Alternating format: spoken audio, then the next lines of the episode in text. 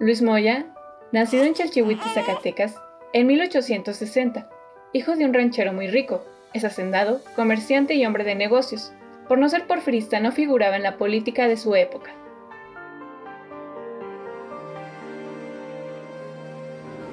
Conoció a Madero antes de que éste tuviera inquietudes políticas. Moya, por su educación liberal, está convencido de la necesidad de cambios en la sociedad y en la política. Por eso se opone a Díaz en los últimos años de su administración. En 1910 se reencuentra en Chihuahua con Madero y se inicia en la oposición activa. Con Abraham González funda el Club Antireeleccionista y a pesar de ser mayor de 50 años y de su posición económica, ofrece su vida y bienes a la causa que considera justa.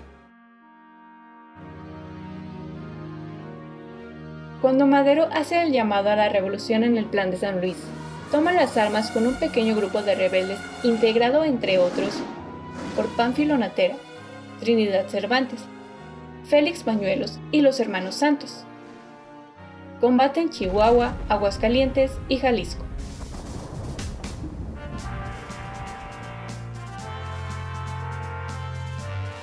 Tras la victoria lograda en Nieves, su personalidad y conocimiento del Estado atraen a mineros y campesinos en la lucha contra Díaz. Con cerca de 50 hombres, toma varias poblaciones y al poco tiempo comanda 200 con los que ataca Tlaltenango.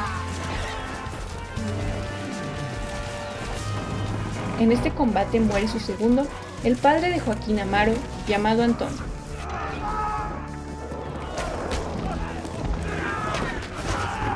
Durante casi dos meses de continuos combates, recorrió todo Zacatecas, la mayor parte de Durango y algunas partes de Coahuila, Jalisco y Aguascalientes. En abril de 1911 toma Zacatecas y luego ataca Sombrerete, y cuando casi toma la plaza, una bala le atraviesa la cabeza, causándole la muerte instantánea